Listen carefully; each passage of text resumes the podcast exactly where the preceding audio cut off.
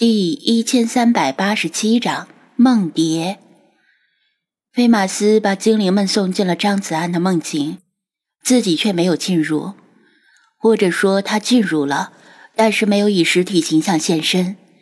他无形无质，飘荡在滨海市的上空，周围是遮天蔽日的蝴蝶和蛾子，就像一台可以上天入地的隐身摄像机，或者是像是以第三人称做的梦。这是他第一次成功的做出了清明梦，而且还不是自己的梦境。周围的一切对他都是非常新奇的体验，他震惊于梦境的宏大与完美。如果不是提前知道这是梦，他真的可能以为这里是神的领域。他想飞，飞得越高越好，于是，一飞冲天。滨海市在他的脚下迅速缩小。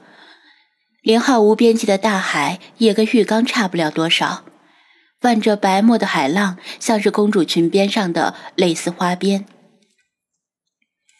他穿过云层，天空变得很深邃幽蓝，阳光格外刺眼，空气稀薄干冷，却不影响他的呼吸。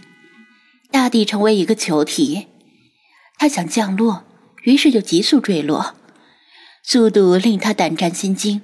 甚至忍不住要从梦中惊醒。无论想去哪里，他都是眨眼即至。正常的梦境是细碎且不连贯的，但这个梦境世界由蝴蝶精灵构建，宏大的超乎想象，精准的剔除了精灵的存在，令菲马斯的心中充满敬意，因为他知道这项工程的难度。相较之下，他的心象世界没有任何改动。只是添加了他自己的存在。这项工程不是蝴蝶精灵自己做到的，而是他手下千千万万只蝴蝶和蛾子共同编织的一个梦。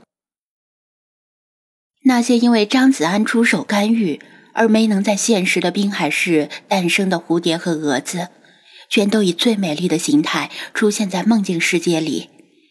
费马斯能够感受到他们对生存的渴望。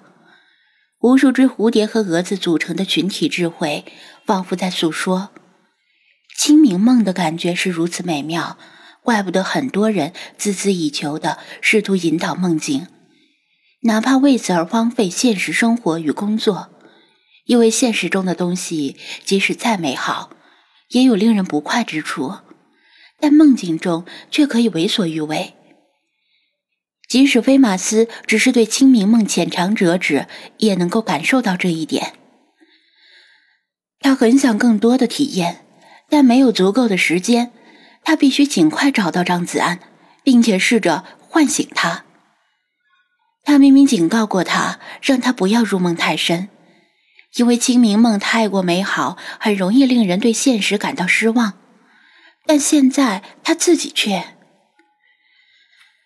相较于生气、悲伤、愤怒和悔恨，菲马斯更多的是心有不甘，因为他不服气。宠物店的生活是多么有趣，从来没有单调乏味的时候。他不相信，也不愿意相信，张子安是因为对现实感到不满和失望，才宁愿沉入梦境的。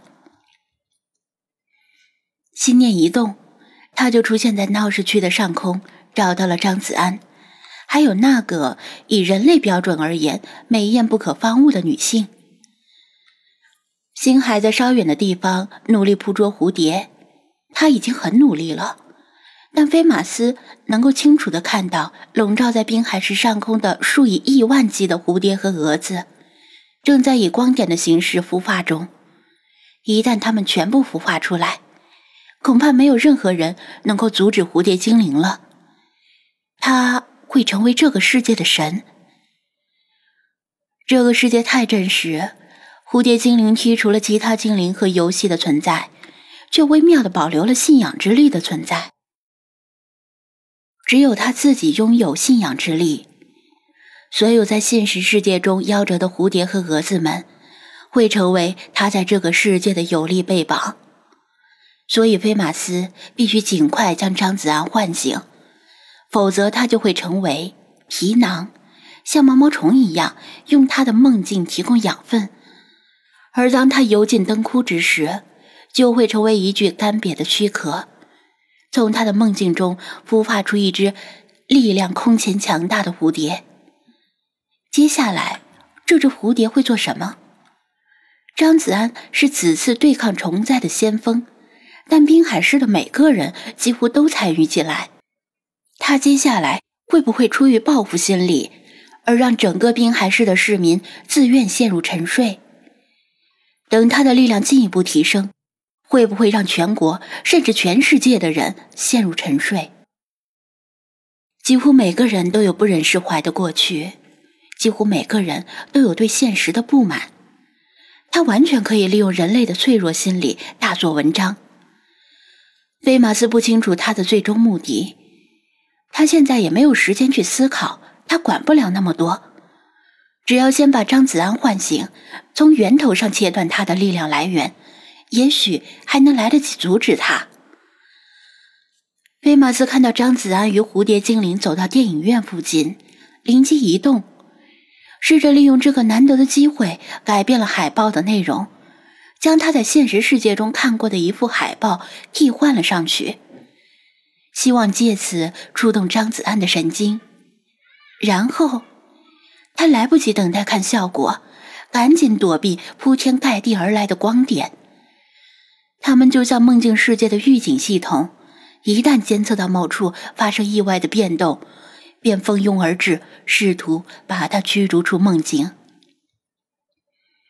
菲马斯的努力没有白费，虽然庄小蝶挡住了海豹，但张子安如果这个时候还没有起疑心，那他就是傻瓜了。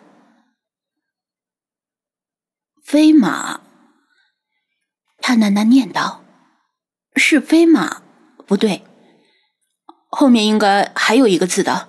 没人会给狗起名字叫飞马，听起来像是英文的音译。飞马。庄小蝶因为愤怒和绝望，全身都在颤抖。这么大的漏洞，可想而知，已经起了疑心的张子安绝不会再任他摆布。